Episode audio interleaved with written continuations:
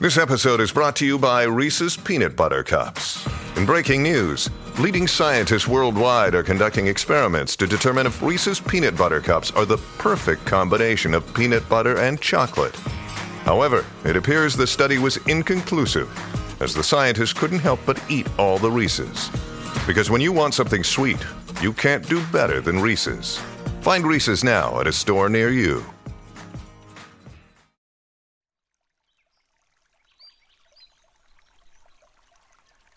Hola de nuevo.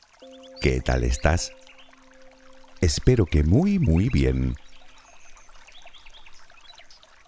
No hace mucho que me pidieron este tema en los comentarios, y debo confesar que para mí fue una grata sorpresa. Ya tenía yo ganas de hablar de esto, de los neandertales, nuestros primos humanos, porque puede que a priori no te lo parezca, pero eran auténticos seres humanos Vale que con ciertas diferencias con respecto a nosotros, pero humanos al fin y al cabo. Es más, a menos que seas de origen puramente africano, en torno a un 2% de tu ADN es neandertal.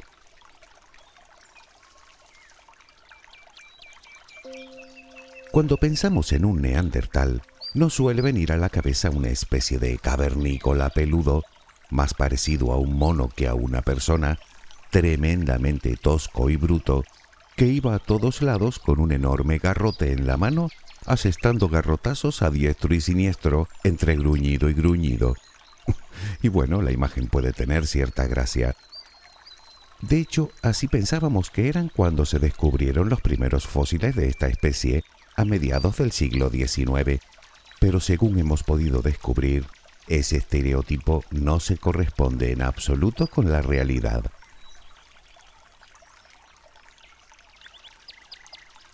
Ahora empezamos a entender un poco mejor a estos humanos y a tener una imagen más clara de quiénes eran y de cómo vivían.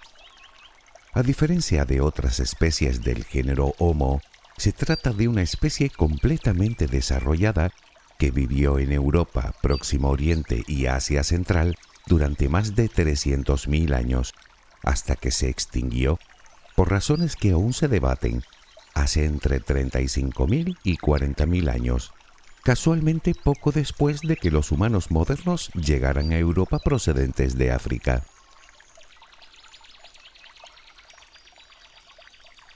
Pero, ¿quiénes eran estos humanos? ¿Por qué reciben el nombre de neandertales? ¿Cómo eran? ¿Cómo vivían? ¿Qué comían? ¿Cómo se comunicaban? ¿De dónde provenían? en qué se diferenciaban de nosotros y por qué se extinguieron. Son muchas preguntas, ¿verdad?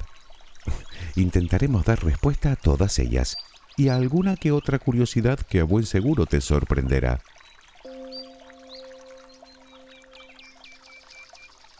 Para empezar con cierto orden, comencemos por esclarecer el por qué se les dio ese nombre a estos humanos.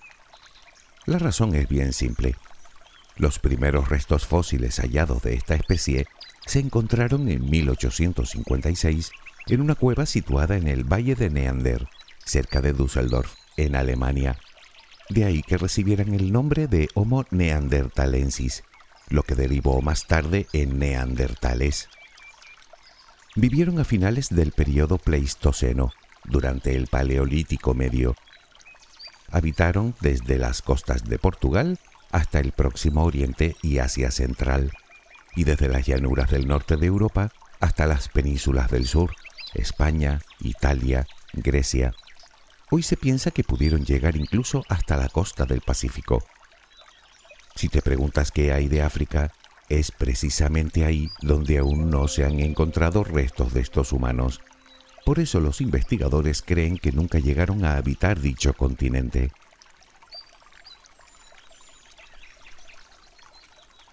No obstante, y aun hablando de una vastísima región, su población era muy escasa, de como mucho unos 10.000 individuos en cualquier momento dado. Hay que tener en cuenta que los neandertales vivieron durante un periodo de fuertes oscilaciones climáticas con periodos de muchísimo frío, periodos en el que el Polo Norte se extendía hasta las Islas Británicas y a todo el norte del continente. La pregunta es, ¿de dónde surgieron estas personas? Bueno, partamos de la base que muchas de las cosas que sabemos de esta especie humana se desprenden de los numerosos hallazgos arqueológicos y de posteriores estudios genéticos, mientras que otras son, de momento, solo teorías. Pues este aspecto es uno de ellos. Al principio, tras su descubrimiento, se pensaba que eran los precursores del hombre moderno, pero hoy se sabe que no es así. Lo que sí parece más probable es que tanto los neandertales como los sapiens, es decir, nosotros, procedamos de un ancestro común. ¿De cuál? Esa es una buena pregunta. El debate lleva sobre la mesa décadas. Algunos afirman que dicho ancestro común podría ser el llamado Homo heidelbergensis, que hace unos 380.000 años se separó en dos ramas del árbol evolutivo. Por un lado dio lugar a los denisovanos, que luego evolucionarían en los humanos modernos, y por otro a los preneandertales, que evolucionarían posteriormente en neandertales. Sin embargo, otros estudiosos ponen en duda esta teoría y tienden a pensar que el ancestro común era el Homo antecesor.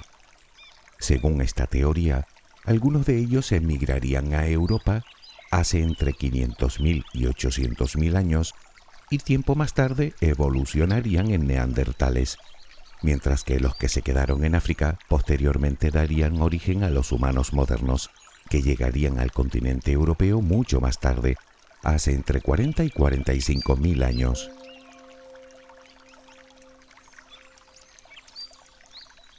Los numerosos esqueletos descubiertos hasta la fecha presentan unas características bien definidas y algo distintas a las nuestras.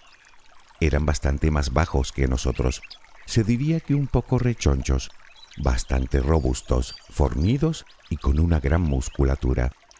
Tenían las extremidades cortas, los hombros anchos, al igual que las caderas, y una gran caja torácica. Si nos centramos en la cabeza, tenían la cara algo menos recta en comparación con nosotros y la frente baja e inclinada. Presentaban narices anchas, mentón pequeño y tenían prominentes arcos superciliares. Ya sabes, el hueso frontal donde están las cejas. Este modelo anatómico parece indicar que estaban perfectamente adaptados a un clima especialmente frío. Curiosamente, muchos de ellos presentaban la piel clara y el cabello rojizo.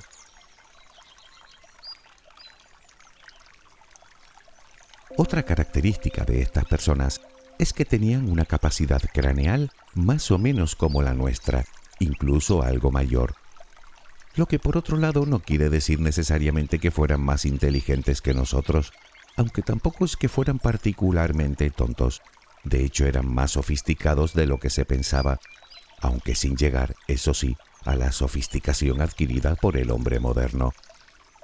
En cualquier caso, parece ser que el tamaño de los lóbulos temporales, la parte del cerebro que se relaciona con el lenguaje, la memoria y las relaciones sociales, era menor que en el cerebro de los humanos modernos. Con base a este dato y apoyado por distintos hallazgos, parece ser que no eran precisamente propensos a relacionarse con otros individuos de fuera del grupo. De hecho, y aquí va otra curiosidad, un extenso estudio ha revelado que las personas con una mayor carga genética neandertal en su ADN tienden a socializar menos que las personas que tienen una carga menor. Digamos que sienten mayor aversión hacia los extraños y tienen una mayor tendencia hacia el nerviosismo y la ansiedad social. Pero eso no es todo. También se sabe que el aporte neandertal en nuestro genoma nos ha aumentado la tendencia a las adicciones y a la depresión, además de una mayor sensibilidad de nuestra piel a los rayos solares.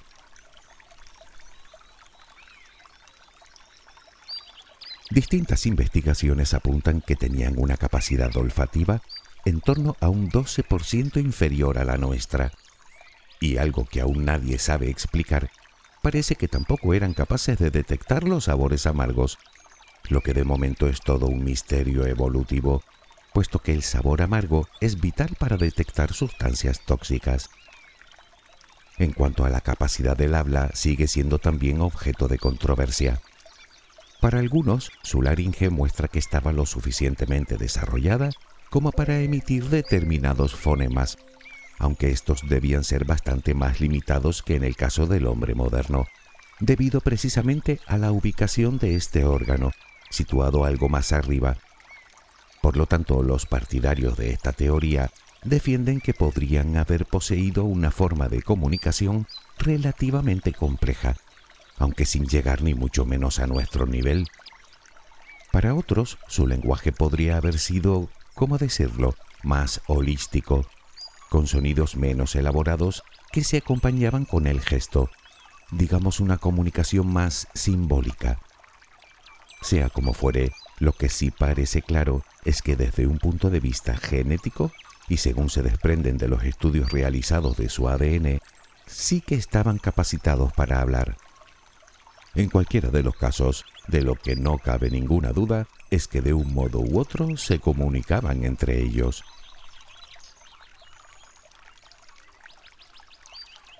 Los neandertales eran cazadores recolectores. Vivían en pequeños grupos de entre 15 y 30 individuos, lo que llaman clanes, todos pertenecientes a una misma familia. Las condiciones de vida para esta gente eran de todo menos fáciles. Eran nómadas y cada clan abarcaba una gran extensión de territorio. En cada territorio existían determinados lugares generalmente cuevas o refugios naturales a los que acudían regularmente y que iban alternando en función probablemente de la época del año, según el clima y la abundancia de alimentos. No obstante, para ellos no eran solo refugios contra la lluvia o el mal tiempo.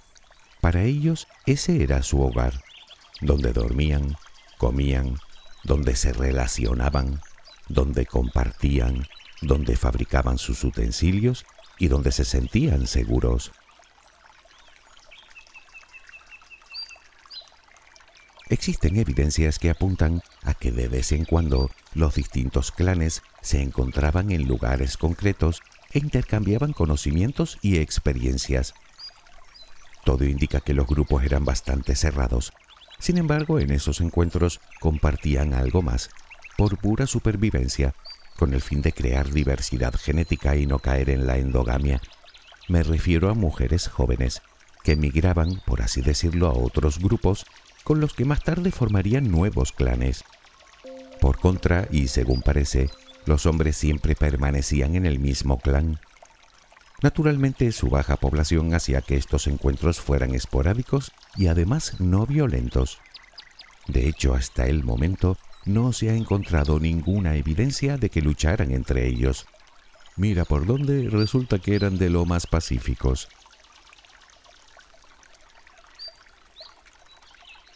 Dentro del clan existía cierta estructura social. Aún no se sabe hasta qué punto, pero sí se sabe que las tareas estaban más o menos definidas. Unos eran especialistas en la caza, otros recolectaban, otros curtían las pieles y otros eran los encargados de fabricar herramientas, en lo que adquirieron, por cierto, gran maestría. Las hacían tanto de piedra como de hueso como de madera. La diferencia con otras especies de homínidos anteriores es que por primera vez cada herramienta cumplía una función específica. Unas servían para cortar, otras para golpear, otras como yunques y otras para cazar. Su arma preferida eran las lanzas de madera. Sin embargo, algo que sorprende es que esas herramientas apenas evolucionaron en 300.000 años. Prácticamente eran las mismas desde que aparecieron hasta su extinción.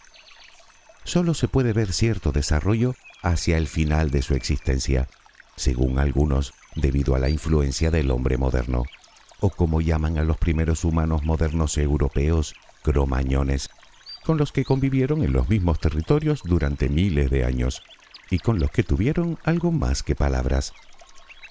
De hecho, se hibridaron, dando lugar a sujetos fértiles. De ahí que aún tengamos una pequeña parte neandertal en nuestro ADN.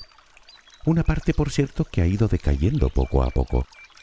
Parece ser que hace unos 40.000 años ese porcentaje ascendía al 10%, de lo que se deduce que nuestro genoma se ha ido desprendiendo lentamente, por así decirlo, de una parte de ese legado genético.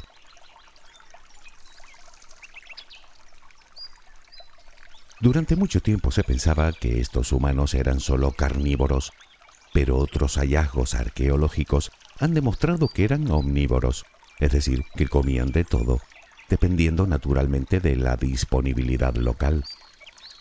Hoy sabemos que comían diversas plantas, cereales, frutas y pequeños animales, como patos, tortugas o conejos. Pero existen pruebas que demuestran que también cazaban grandes mamíferos, como caballos, camellos, rinocerontes y los más grandes de todos, los mamuts. Lo que quiere decir que disponían de técnicas de caza bastante complejas y elaboradas. También comían marisco y otros animales acuáticos, como focas, que obtenían cuando se acercaban a la costa. Una práctica que hasta hace poco se creía solo propia del hombre moderno.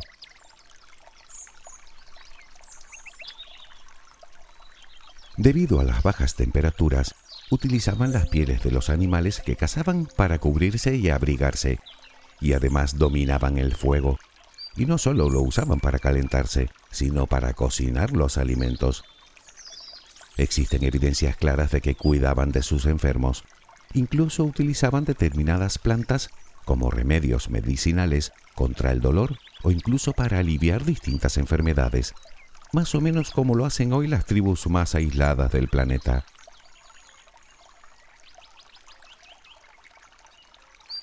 Los neandertales enterraban siempre a sus fallecidos y lo hacían con gran pulcritud. Y lo que es aún más revelador, probablemente con algún ritual o ceremonia de por medio. Y es que hasta hace relativamente poco se creía que no tenían capacidades simbólicas y espirituales, pero sí que las tenían. En algunas cuevas habitadas por ellos se han encontrado cráneos de grandes animales, probablemente conservados como trofeos de caza, para los que reservaban espacios específicos dentro de la cueva con ese fin.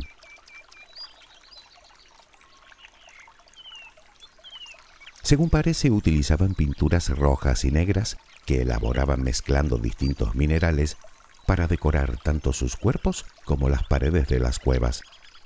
De hecho, se han encontrado algunas pinturas rupestres realizadas por ellos. Obviamente no son como las que haría más tarde el hombre moderno, con escenas de animales o de caza, sino mucho más simbólicas, compuestas de figuras geométricas. Lo que no se sabe aún es la finalidad de dichas pinturas. Podrían ser simples símbolos enmarcados en determinados rituales, aunque cada vez se tiende más a pensar que podrían ser algún tipo de comunicación gráfica es decir, información que o bien querían recordar o bien querían transmitir a otros clanes.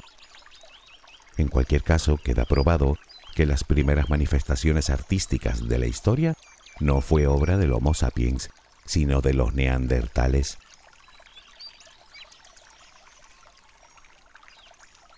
Se sabe también que en la época más tardía, hace unos 50.000 años, no solo pintaban sus cuerpos, sino que los ornamentaban con collares hechos de dientes de carnívoros, conchas o huesos, o incluso con plumas de aves. Lo que nos lleva a la irremediable pregunta de por qué desaparecieron. Esta es otra cuestión que aún no tiene una respuesta satisfactoria. La teoría tradicional alude a la competencia por los recursos entre las dos especies, en la que los neandertales, como era de esperar, resultaron los perdedores. Sin embargo, probablemente no fuera esa la única causa. Podríamos sumar otras, como un cambio en el clima al que no supieron adaptarse, o distintas enfermedades transmitidas por los humanos modernos.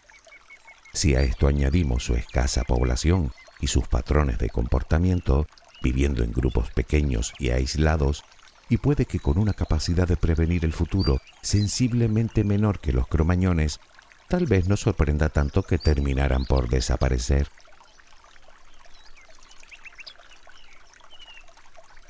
Sea como fuere, de momento son solo teorías sin demostrar, como otras muchas cosas que aún desconocemos de estos parientes nuestros. Lo que sí va quedando meridianamente claro es que no eran simples brutos con garrotes, eran personas, personas que conocían su territorio a la perfección y que estaban muy bien adaptados al duro medio en el que vivían. Personas con emociones y sentimientos, personas tenaces, generosas, que cuidaban de los suyos, que compartían, que se protegían unos a otros, que se querían, que reían, que lloraban, que sentían. Personas que tenían su propia cultura, capacidad de pensamiento abstracto y cierto grado de espiritualidad. Personas en muchos aspectos muy parecidas a nosotros y desde luego tan humanos como nosotros. Buena gente estos neandertales, ¿no te lo parece a ti? Espero que tengas una luminosa jornada. Hasta muy pronto.